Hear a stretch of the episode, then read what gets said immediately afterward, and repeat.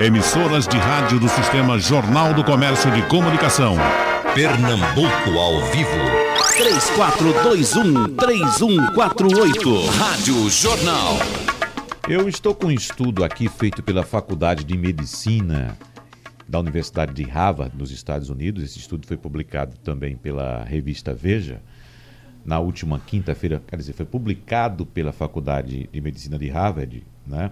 Na última quinta-feira e depois pela revista Veja, na publicação revista Veja, apontando que pessoas que costumam estar atrasadas tendem a ser mais felizes do que aquelas que chegam sempre no horário. Então, como resultado, essas pessoas apresentam menores índices de estresse. Por isso, também apresentam problemas cardíacos com menor frequência e, consequentemente, vivem mais.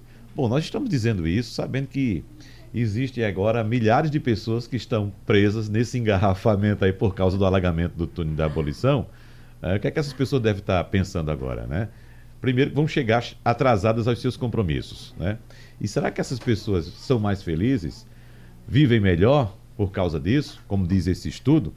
De acordo com a pesquisa, os atrasados estão acostumados a viver com um senso de calma muito maior do que suas contrapartes apressadas. Por isso, tendem a ser menos nervosos e, portanto, mais felizes. Doutora Adriana, inicialmente a senhora, o que, é que a senhora acha? Bom dia, Bom Wagner. dia. Bom dia, ouvintes. Bom dia, Baltazar. Eu achei, eu, é, quando eu fui dar uma lida nessa pesquisa, eu achei muito interessante, né?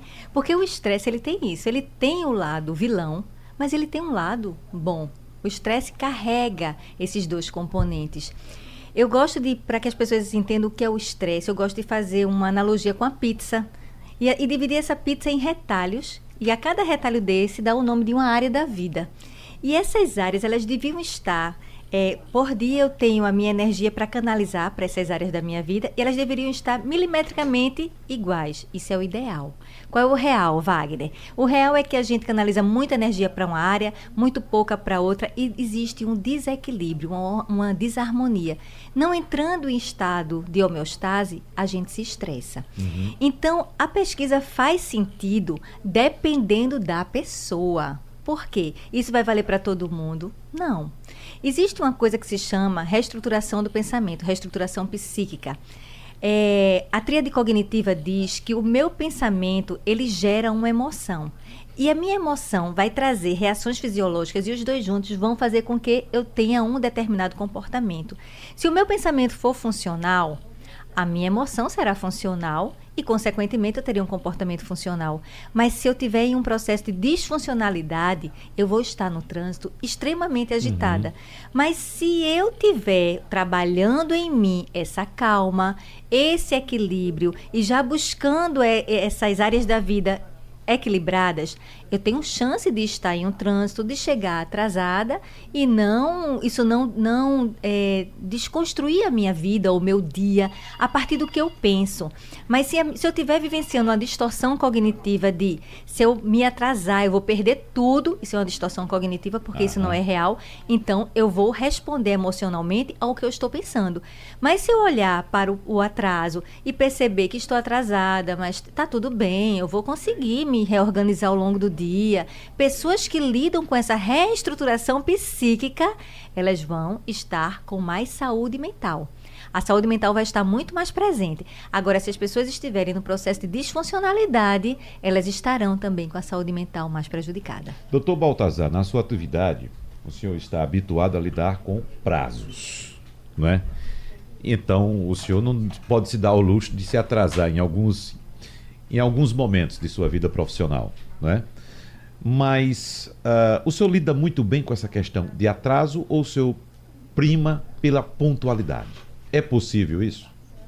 Bom dia a todos, bom, Bom dia. dia. aos ouvintes, bom dia Wagner, bom dia doutora Adriana. Um prazer estar aqui mais uma vez. É, a pontualidade, Wagner, na nossa profissão de advogado, ela, ela é muito importante, porque você tem prazos e uma perda de um prazo é, põe a perder toda, todo um processo. De repente, a, você prejudica o teu, o teu cliente. Uhum. Então ele não pode ser penalizado por um erro seu, por um atraso seu, por um esquecimento seu. Então realmente, realmente cumprir prazo é preponderante na profissão de um advogado. Né? Tem que ter, tem que ter essa, essa prerrogativa É. né, da pontualidade no trabalho. Agora, me parece que nós aqui nós não temos muito apreço. Nós brasileiros, e eu digo também especificamente nós pernambucanos, parece que não temos muito apreço pela pontualidade. A gente viveu a vida toda levando em consideração que vai para um show, por exemplo, vai para um teatro, já está marcado para começar às nove da noite, aí começa às nove e dez, às nove e quinze, e as pessoas toleram isso. Quando há um exagero de 30 minutos, 40 minutos, as pessoas começam a reclamar. Mas onde há ah, o apreço pela pontualidade, as pessoas não, aguardam nenhum minuto sequer. Agora, eu tenho relatos também de pessoas que moram em cidades mais complicadas do que a nossa, maiores, como por exemplo São Paulo. Você tem trechos longos de deslocamento, você tem grandes trechos também de congestionamento, se bem que o Recife é apontado como um índice de congestionamento maior do que São Paulo, proporcionalmente. Né? Mas mesmo assim, as pessoas que moram lá com quem eu converso dizem: não, aqui nós somos pontuais. Se você marcar um compromisso no seu escritório às 8 horas, pode ter certeza que nós vamos chegar às 8 horas. Marcou para as 4 da tarde, 4 e 15, vamos chegar às 4 e 15. Chegar na hora. Por que há esse desprezo aqui, ou essa falta de cuidado, até mesmo de falta de respeito? A gente pode entender assim, doutora Adriana? Eu acredito numa, no processo mais de cultura, sabe? Tem um texto da Marina Colassante que eu gosto muito que fala a gente se acostuma. E ela conta que a gente se acostuma a tudo. A gente se acostuma às filas, a gente se acostuma aos atrasos, a gente vai se acostumando a esse desrespeito. Eu cumpro muito horário, sou muito cumpridora de horário. É possível que eu chegue mais cedo, é difícil eu me atrasar. E eu realmente eu levo isso muito a sério. Talvez pela minha profissão, não é que a gente realmente tem que ter aquele cuidado com o paciente que chega e cumprir aquele horário do paciente, já tem um outro paciente esperando. Então eu me habituei e acredito que isso está muito relacionado à questão cultural, não é? Mas eu entendo sim que a gente deve ter flexibilidade, porque a flexibilidade, inclusive, é saúde mental. Mas essa flexibilidade, eu acredito que 15 minutos é um tempo tolerável, né, doutor Baltazar, de flexibilidade, de você poder esperar pelo outro. Mas quando alguém deixa você esperar 30 minutos, 40 minutos, uma hora, que não tem acontecido um, um fato que realmente justifique, eu acho que está tendo uma certa desconsideração com o outro. A senhora já chegou a recusar algum atendimento pelo fato de algum paciente seu chegar atrasado?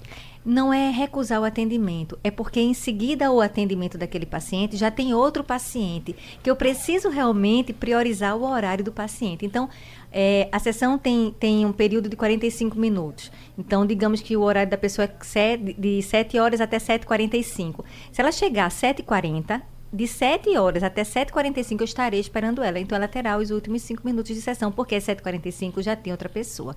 O que algumas vezes acontece é a gente remarcar aquele atendimento. Não é porque acontece, a pessoa às vezes aconteceu um acidente, a pessoa veio, não é? A pessoa justificou. Então acontece da gente ter um horário naquela semana ainda e poder fazer, até às vezes no mesmo dia, e poder fazer aquele encaixe, mas isso é raro, não é? Porque aquele horário realmente do próximo paciente eu preciso priorizar, porque ele já vai estar lá também esperando. O atraso é um componente que pode potencializar o estresse? Pode, inclusive tem pesquisas que mostram exatamente o oposto. Quando, quando lendo da, da pesquisa do, do atraso ser algo que facilita o manejo do estresse, eu estava pensando que o estresse tem uma característica positiva, que é aquele lado que nos impulsiona a buscar. Eu tenho uma prova amanhã. Então, o estresse de estudar para essa prova é o que a gente caracteriza o lado bom do estresse. Quando é que o estresse é negativo? Quando ele vai trazer prejuízo para a gente. Tudo que traz prejuízo tende a ser negativo. Então, no momento em que eu tenho um determinado prejuízo, que eu vou chegar atrasada e eu estou ali no trânsito, em algum lugar, sentindo ansiedade, ficando angustiada por conta daquele atraso, eu já gerei prejuízo para a minha própria vida. Então, é, a pessoa se chegar atrasada, tem pesquisas que mostram que um dos fatores que ajuda na, na minimização do estresse é você, inclusive, sair um pouco mais cedo de casa para não ficar nessa ansiedade que muitas vezes o trânsito provoca, É. sim. Em que momento o estresse entra na sua vida, doutor Baltazar? O estresse entra quando a gente não consegue, um- uma das formas é quando a gente não consegue eh, chegar num compromisso no horário acordado e também com, com outras pessoas no dia a dia e que você se estressa ou por um, você citou bem de você chegar num, num, num show e 10, 15, 20, 30 minutos e não começa, tá? Isso gera um estresse. Uma coisa que estressa muito é você, os advogados também, na sua maioria, é quando a pessoa quer fazer você é, de idiota, É, não é? né? tentando é, é, mascarar uma situação e você sabe que não é daquele jeito. Então você gera, gera Tirar proveito de alguma tirar situação. proveito de é? alguma situação e que você sabe que aquilo não é realidade. Então esse tipo de coisa estressa você.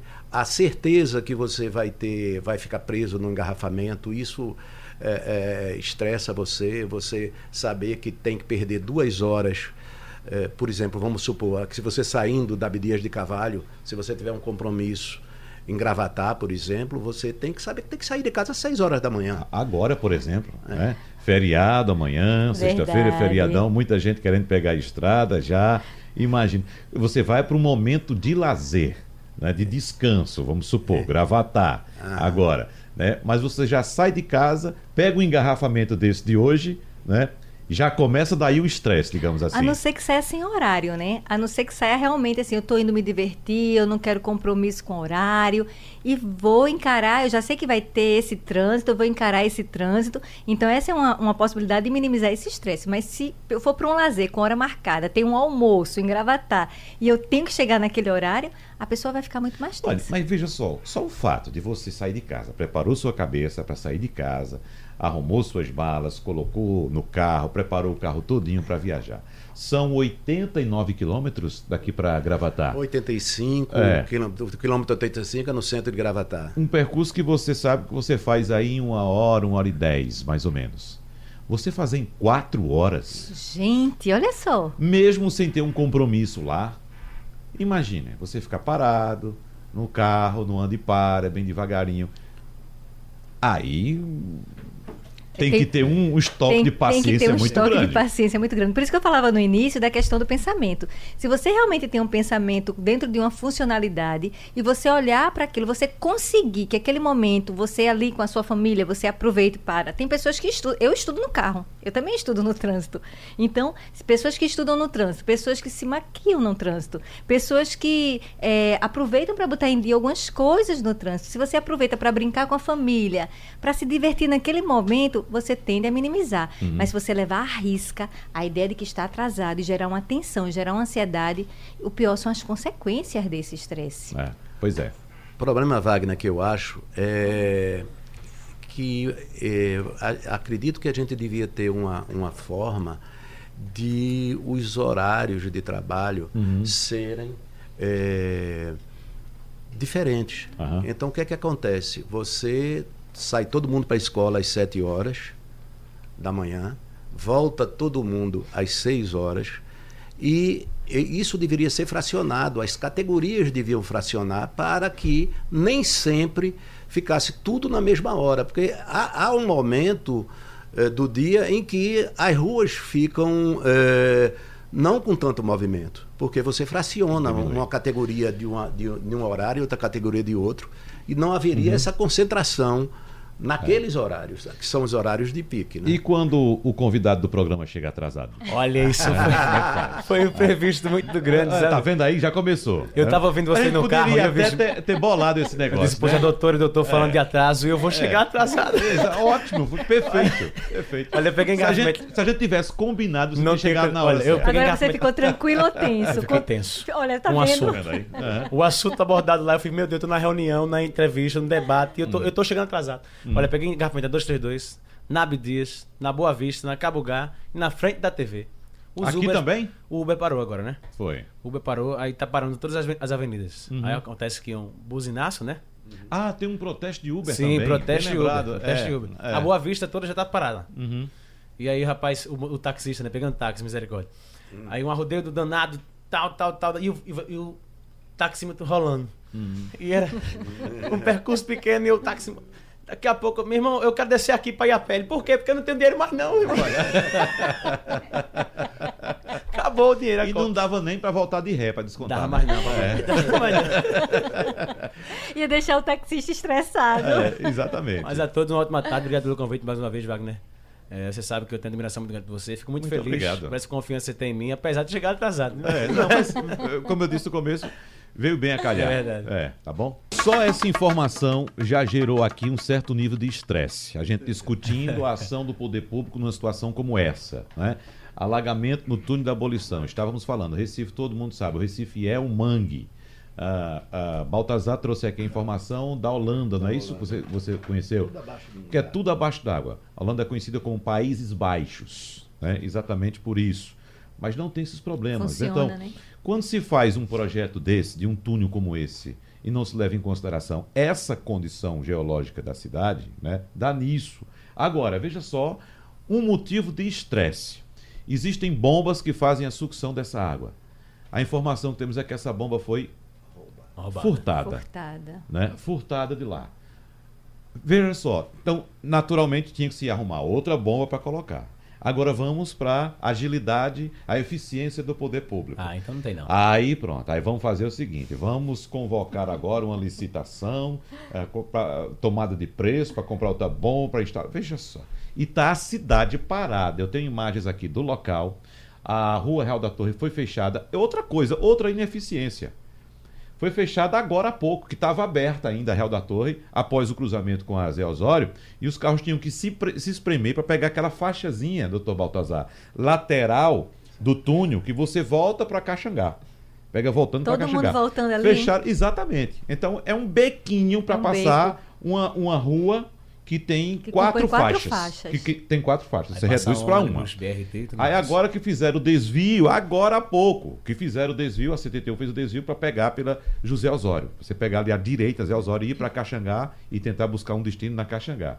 Então, Real da Torre parada, Zé Osório parada, e vamos para o centro da cidade. Tem aqui também a Ponte Princesa Isabel, em direção, no caso, ao, vamos supor, Marco Zero, ou então a, a Rua do Imperador, onde fica a sede da UAB, o doutor Baltazar vai daqui a pouco, não sei, talvez. Você chega lá. Tudo parado.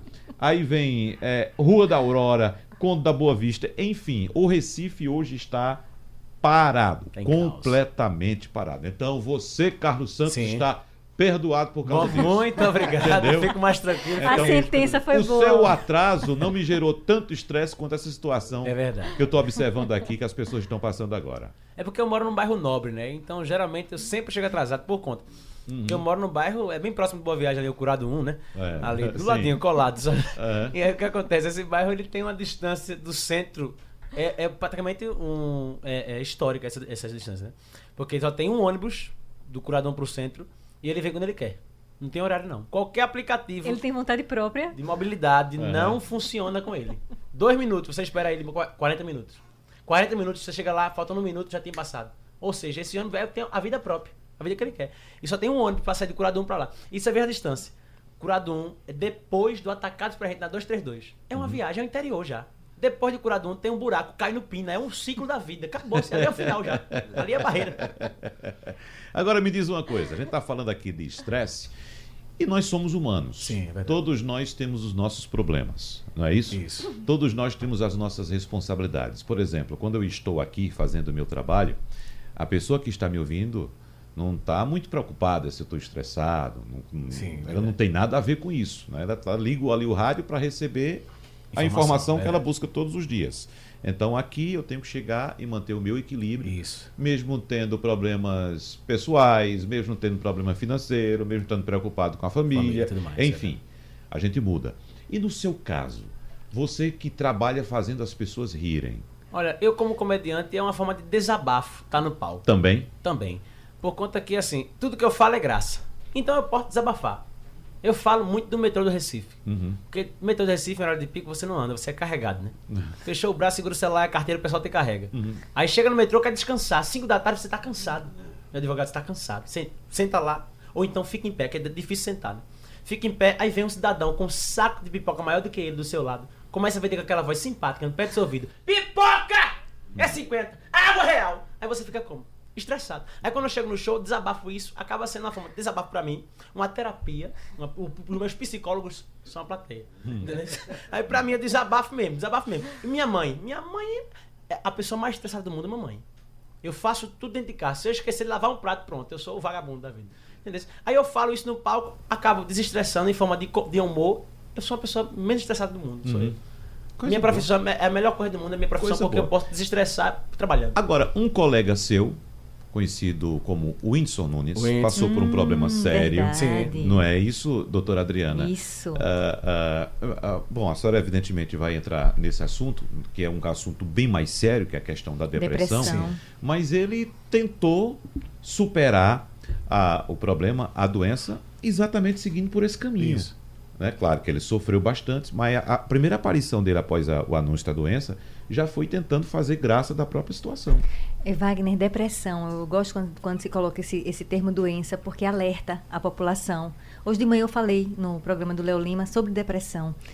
Depressão é doença, tem tratamento.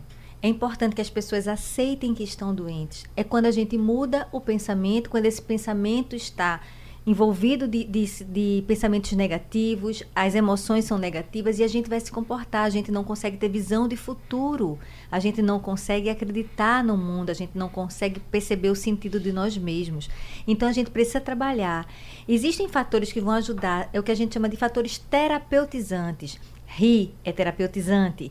Você é, curtir uma dança, um exercício físico é terapeutizante. Bons hábitos são sempre terapeutizantes. Mas quando a pessoa está com a química cerebral em desarmonia, ela vai precisar da ajuda de um psiquiatra e de um, de um psicoterapeuta. O psiquiatra para fazer o manejo de fazer com que essa química novamente se reestruture e esse cérebro volte a funcionar de uma maneira é, equilibrada, voltando a ter saúde mental. E o psicólogo para ajudar o indivíduo na reestruturação dos seus pensamentos. Porque se ele não sair daquela disfuncionalidade, ele vai sempre reviver aquela mesma doença. Então, no caso do Whindersson, ele, o, o- o humor ajudou ele, sim, a- a- a desviar um pouco a atenção, ele mudou o foco. Quando a gente fala de bons hábitos, quando a gente fala de contemplar outros pensamentos, quando aqueles pensamentos estão nos destruindo, mas a gente não pode só ficar na contemplação. A gente precisa buscar contemplação, mas a gente, a gente precisa buscar ajuda. Então é importante que as pessoas que estão escutando a gente agora, que conhecem alguém que tem depressão ou que estão deprimidas, lembrar que isso tem saída, mas que a gente precisa buscar tratamento. Sem tratamento, a gente não resolve depressão. E, e as pessoas costumam confundir muito depressão com tristeza. Wagner, outra colocação perfeita. Perdemos o direito de ficar tristes. Perdemos o direito de ficar tristes. Por quê? Porque, uma- como caiu no senso comum depressão, ansiedade, bipolaridade, então você está triste, é um bipolar. E você já dá um estigma e já destrói o ser humano. A pessoa está triste, está com depressão. Não, gente. A gente pode perder um ente querido, a gente pode perder um, um projeto de vida, a gente pode passar por um desemprego, a gente pode viver o luto de uma situação. E viver o luto de alguma situação que a gente perdeu não necessariamente é depressão. Depressão vai ser diagnosticada quando um conjunto de sintomas perdurarem ininterruptamente por pelo menos duas semanas. Mas é um conjunto de sintomas e não um sintoma apenas. Sintomas como alteração de apetite, alteração de sono, pensamentos mórbidos, ideações suicidas, é, si- falta de sentido de vida, dores de cabeça, o orgânico também conta. Então, tristeza constante. Quando isso perdurar por duas semanas constantemente, Aham. aí a gente vai começar a pensar no diagnóstico de depressão. O pensamento de morte que a senhora fala é o pensamento é, é, de- da pessoa que diz eu quero morrer, que imagina eu quero morrer, ou daquela pessoa que imagina se eu morrer. É, é mais a- o pensamento do eu quero morrer. Certo. Muitas vezes a pessoa, quando pensa eu quero morrer, ela quer matar a dor. Existe o pensamento eu quero morrer, existe a ideação suicida. É aquela pessoa que já começa a pensar, e se eu fizer dessa forma? E se eu fizer dessa outra maneira? Então existe o pensamento suicida, existe a ideação suicida. Então quando as pessoas começam no, no pensamento e depois já começam a partir para a ideação, a situação é grave e precisa de ajuda. Porque muitas vezes a pessoa não vai sinalizar. Geralmente quem está perto é quem percebe. É o familiar, é o colega de trabalho, é o, o- é a- quando é adolescente, criança, é o- as pessoas que lidam com ele, o pessoal da, da, da pedagógico da escola, é que vão começar a perceber aquela mudança de comportamento. Mas aquela ideia de e se eu morrer é muito mais um movimento de você estar refletindo sobre como é que seria as pessoas sem que eu estivesse aqui. Mas e quando e eu quero morrer é, uma, é um pensamento muito mais de ideação suicida. E no seu caso, citei o meu exemplo, citei o exemplo aqui, o, o Carlos citou o exemplo dele. No seu caso, a psicóloga que aqui está também é mãe, a psicóloga também tem família, a psicóloga aqui também tem conta para pagar, né? a psicóloga tem, eh, às vezes, sonhos frustrados, não sei, não é? E o paciente chega lá para conversar com a psicóloga que também tem alguns problemas. Eu, eu adoro essa pergunta. Veja só. É, eu amo essa fala, saúde mental. Eu cuido da minha saúde mental. Eu gosto muito da, da fala do Carlos quando ele diz que a profissão dele ajuda. Eu, eu participava, muito, participava muito de palestras sobre profissões para falar para os alunos como era ser psicólogo. Na verdade, eu passei a não querer mais ir para essas palestras, porque eu passava a psicologia de uma forma que daqui a pouco era assim. Quem não pensava em ser psicólogo já saía querendo ser psicólogo. Eu disse, eita, estou formando opinião É, demais. muita gente. Então, eu amo muito a minha profissão. Eu sou psicóloga há 28 anos. Há 28 anos eu exerço essa profissão 18. ininterruptamente, com idade. muita satisfação. Então, eu, eu me trabalho, porque eu sei que o, o meu paciente precisa de mim, eu sei que eu preciso estar bem. E se acontecer de, em algum momento, a morte de um ente querido, um sonho frustrado, uma dor, a gente precisa recolher. Recolher e naquele momento, aquela semana, aquele dia, a gente desmarcar, não atender os pacientes, porque a gente precisa estar inteiro para o outro, que confiou na gente, que você vai estar ali com ele, ajudando ele nesse processo de reestruturação. Mas eu faço mu- muito das palavras do, Car- do Carlos as minhas, no sentido de ser psicóloga ajuda primeiramente a mim, Wagner. Eu gosto muito, e eu faço terapia. Eu faço terapia, eu faço exercício físico, meu consultório é intenso, como eu estava conversando com o Dr. Baltazelli falando da, da família dele, meu consultório é intenso, mas 5 e meia da manhã eu estou acordando para ir para o exercício físico, porque é importante cuidar da saúde, eu tenho uma nutricionista, é importante ter bons hábitos alimentares, eu, eu, tenho, eu tenho uma família, então eu estou inteira com meu filho, e uma frase que meu filho conhece muito minha, ele está fazendo Enem, né? E ele chegou para mim, eu disse, você já sabe o que é que eu quero de você, né? Ele botou um olhão e disse, quer que eu passe?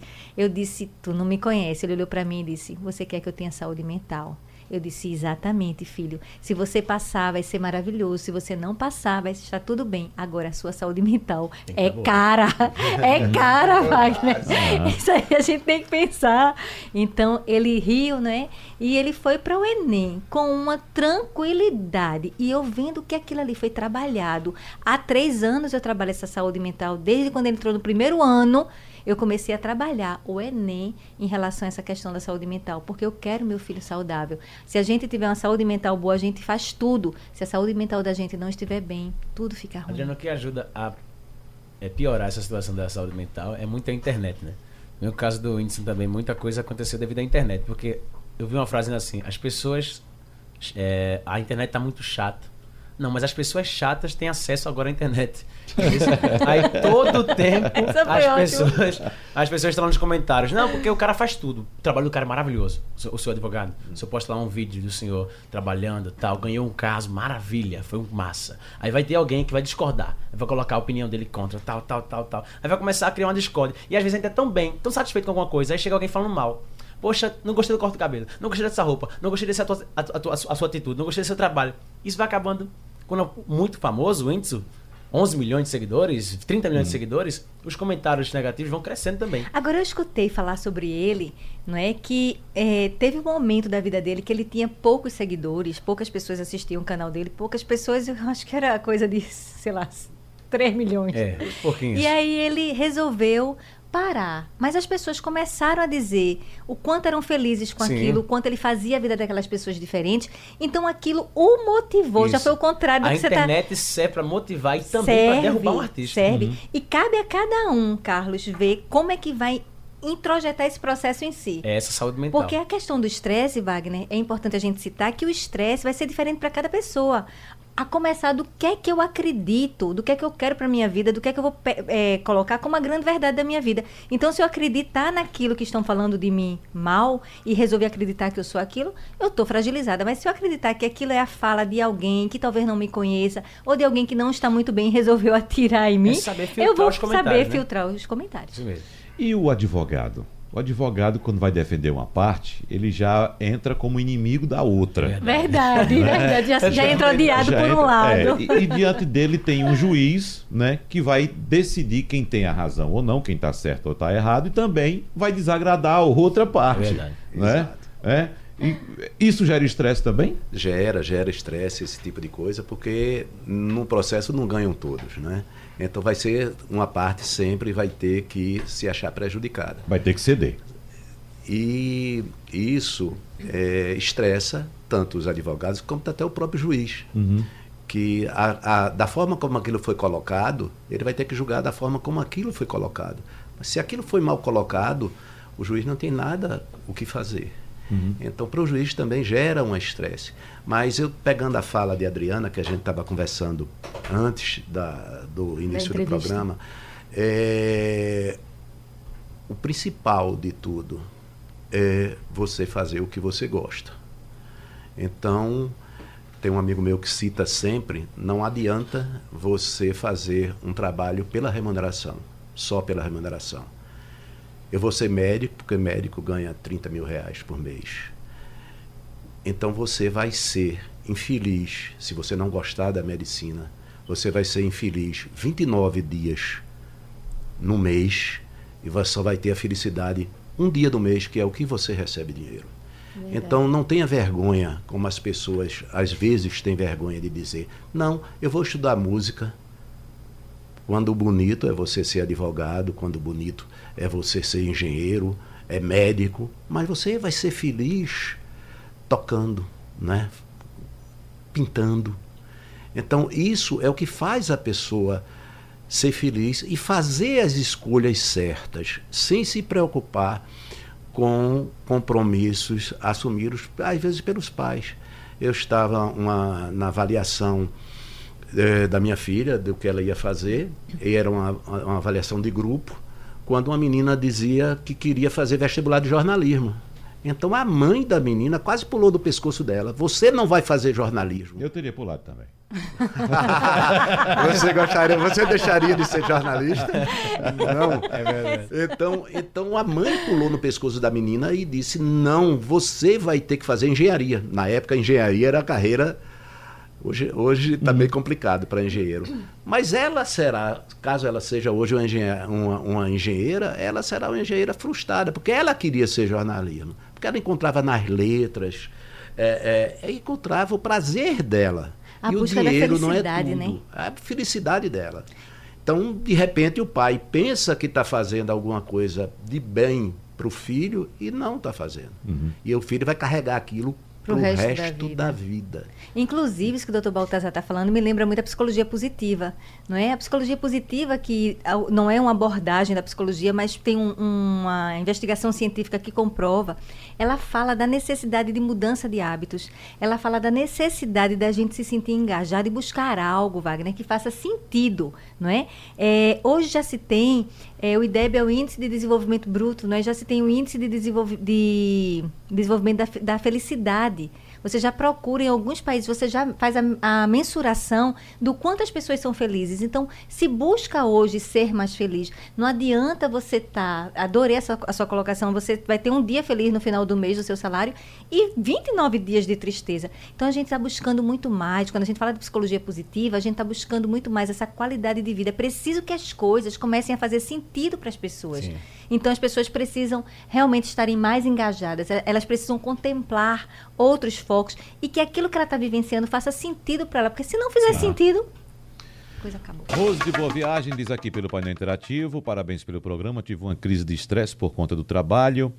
Uh, é, roxo dormente, taquicardia, todos os exames cardiológicos deram normal, fui encaminhada a um psiquiatra, gerou pânico, ansiedade. Voltei depois de 30 dias de licença com terapia. Com a terapia aprendi a controlar mais a minha mente, A técnica da respiração é excelente, meditação ajudou muito a diminuir a ansiedade. Tem a questão da ansiedade também, né, Tem, a ansiedade está muito perto disso. É, o que ela fala aí no estresse do trabalho, talvez ela esteja falando sobre a síndrome de burnout, que é um estresse mais laboral, né, mais voltado para pessoas que são acometidas no seu ambiente de trabalho. E ela usou assim expressões fantásticas. Ela falou de respiração e de meditação. São pontos que vão ajudar muito no manejo da ansiedade, porque quando a pessoa está no processo de um transtorno de ansiedade, ela está vivenciando a ansiedade se casou com preocupação. Então ela está com uma preocupação tão demasiada e quando você vai ver o objeto da preocupação dela, não justifica tanta preocupação. E aí ela também falou da importância de rea- reorganizar os pensamentos. Quando você reorganiza esses pensamentos e coloca a ansiedade no lugar dela, porque a ansiedade também é normal. Tem um lado bom também da ansiedade, mas quando ela começa a causar prejuízos, é que a pessoa realmente começa a abrir espaço para um- para um processo de adoecimento.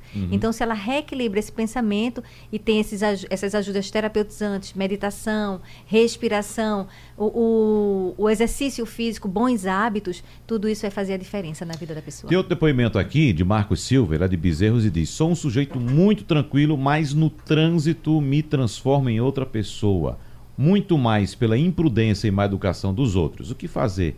Preciso trabalhar isso em mim? Com toda certeza, com toda certeza, para que ele não venha ter um, uma- um desconforto com alguém dentro do trânsito e ele se prejudicar. Então, se ele já percebeu que é difícil para ele manejar com o trânsito, ele precisa trabalha- trabalhar qual é o significado que o trânsito está tendo na vida dele. E se ele está se preocupando muito, está muito voltado para o outro, como é que ele pode buscar o trânsito em horários diferentes? Se não tem como, se ele não pode eh, eliminar isso, como é que ele pode, então, estar no trânsito com mais qualidade de vida? Doutor Baltazar, ah, eu acho que até diminuiu ah, essa quantidade de casos de violência no trânsito. Eu tenho essa impressão, né? Eu tenho impressão, pelo menos os casos aqui.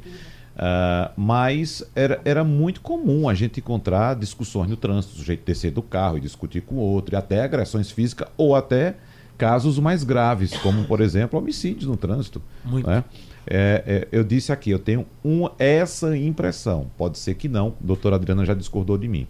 Mas senhor já, já, já se, se estressou muito no trânsito? Já chegou a- ao ponto de perder a paciência ou perder o autocontrole? Não, eu não cheguei, não cheguei a esse ponto porque eu procuro é, é, me policiar, mas às vezes dá vontade de você, de você to- partir para para a força física. Mas- pra ignorância. pra ignorância. É, esse esse ouvinte de Bezerros, Marcos Silva. Marcos Silva, ele relata que tem problema no, no trânsito. É, é uma coisa que acontece muito com pessoas do interior que tem, moram em cidades que tem um trânsito mais Que não tem mais trânsito. tranquilo, que Vamos não dizer tem. que não tem trânsito. E de repente, quando vem aqui para É. Recife, eu vivencio esse problema em casa, porque minha esposa trabalha fora no interior e quando ela chega em Recife para dirigir, a gente é fácil de brigar eu e ela por causa desse tipo de coisa. Porque o- a- a- as pessoas mal educadamente para o carro na sua frente, abre a porta, desce, desce, fecha, passa, entra, tranca você, você conversa, fica no telefone, o sinal abre, a pessoa não sai porque está no telefone. Então essas coisas é do estresse. Então eu me policio, me policio muito para que não venha a ter nenhuma nenhuma a partir para agressão, até porque você não sabe quem está do outro lado e Verdade. como está. É verdade. Porque tem pessoas que não valorizam a vida e Tá já desce para discutir com você com um revólver na mão. Você vai fazer o quê? Tá então é melhor vendo- você baixar a cabeça, Isso. demorar mais, deixar o carro arranhado. Eu, algumas vezes, a pessoa já passou, triscou, quebrou o espelho do carro. Eu não vou atrás. Uhum. Por que, que adianta você perder a vida e vai fazer o quê? Realmente. É como, é como eu se o me carro. policio, é. É como se o carro hoje fosse um- um, Uma extensão. Não, uma extensão, fosse uma, um casulo, onde você vai andando ali, ali só tem o seu universo, né? Quem está no carro só vê o que está dentro, às vezes não está observando o que está fora. E aquele lugar que o carro para é como se as pessoas se sentissem donas daquele lugar. Existe, hoje está se falando muito de transtorno disruptivo, as pessoas estão tendo transtornos disruptivos em trânsito. Elas estão vivendo uma, uma, uma irritação tão grande a ponto de sair do carro e bater. De vez em quando, alguns vídeos eh, são disseminados por aí, a gente vai vendo pessoas que não conseguiram controlar as suas emoções e partiram para as vias de fato. Então, como o Dr. Baltazar coloca, é, a gente não sabe quem está do outro lado, Wagner. Então é importante que a gente faça a nossa parte, que a gente possa. é, ontem foi o dia da gentileza, né? Isso. Ontem foi o dia da gentileza, que a gente possa trazer mais gentileza para o nosso dia a dia, que é uma forma de preservar a vida. Mais sorrisos, menos pancadas. As pessoas estão num grau de intolerância muito grande. As pessoas não estão conseguindo mais olhar para si. E o convite é: bora olhar mais para a gente. Porque se eu melhoro, com toda certeza, quem está do meu lado tende a melhorar também. Então a gente precisa se comprometer mais com isso. E tu, hein? Eu estou impressionado aqui com tanta informação positiva que eu estou ganhando hoje aqui. É. Muito conhecimento, né? agregando. Uhum. Não tenho carteira de habilitação ainda, mas quando eu tiver, vou ter essa paciência que ela está pedindo. Sei. Né? Vou ter a paciência de deixar arranhar o meu carro. Eu não vou ter essa paciência que o doutor tem ali, não. É. Deixar arranhar, eu não deixo, não. Mas, é, eu, eu convivo né, com muito estresse. As pessoas são muito estressadas, velho. A gente. É, eu ouço uma frase que a gente é, é, é. Como posso dizer assim? O conjunto das cinco pessoas que estão ao nosso redor, não é isso? Das pessoas falam isso. Exato. Eu procuro andar com pessoas que são mais calmas, mais Uhum. tranquilas, porque eu já sou muito elétrico. E com pessoas que são elétricas também, estressadas, com a boca solta, Uhum. eu vou começar a achar que isso é normal. Entendeu? Eu tenho que andar com pessoas que, Carlos, freia, meu irmão. Mantenha paciência, mantenha calma. Uhum. E o que acaba ocasionando o estresse no trânsito é que você tá no trânsito dirigindo, a pessoa que tá do outro lado tá estressada também, aí quem tá no carro com você também tá xingando o outro motorista. Já percebeu? Que agora o copiloto, o passageiro, também fica xingando. Opa aí, esse cara é doido, pelo amor de Deus. Aí todo mundo começa a xingar. Aí cria um, um- nível de estresse. Ninguém sabe nem porque ainda. tá É xingando, verdade. né, Carlos? Olha, você me fez lembrar agora de um nível de estresse que eu vivi dentro do carro, que é uma coisa impressionante. Agora depois eu ri, porque acabou sendo engraçado. Eu utilizo sempre meu telefone no Viva Voz. Sim. Né? E tinha uma pessoa do meu lado, um amigo meu do meu lado. Meu telefone tocou, eu atendi e, assim, coisa de dois segundos, o telefone dele tocou também. Então, imagina o barulho, que eu deixo o som bem alto, conversando com a pessoa lá, ele querendo conversar com a outra, tinha minha conversa e o vídeo, ele enlouqueceu. Oh, ninguém consegue falar nada aqui. não." Gerou um estresse depois, claro, a gente riu porque ficava aquele barulho, era como se estivesse numa sala, quatro pessoas falando aleatoriamente, É entendeu? Uma coisa interessante. Eu quero agradecer a presença de vocês aqui, meu querido amigo Baltazar Monteiro, que lá no Mesa de Bar a gente chama Zal, né? minha querida amiga Adriana Barros e também meu querido amigo Carlos Santos, para poder aparecer por lá pra gente fazer mais uma conversinha daquelas mais? Convite, tá no feito, eu tô lá, né? É, né? Convidado Tá não vou, não. Tem show esse final de semana? Olha, show especial. Agora tudo longe, bicho. Porto É. de Galinhas, Alagoas, Japaratinga, São Paulo, bom, Sergipe. Estresse zero na conta Contratem- bancária, né? Contratem já o show, tem o Carlos aí. Carlos Santos, do Papeiro da Cinderela. É. Daqui a pouquinho, duas e meia, programa ao vivo hoje, viu? Certo. Pode perder, não. Muito bem. 98692-8389. Silvio Santos, Aracida Mega 3 e muitos outros personagens. Sugestão ou comentário sobre o programa que você acaba de ouvir, envie para o e-mail ouvinte@radiojornal.com.br ou para o endereço Rua do Lima 250, Santo Amaro, Recife, Pernambuco.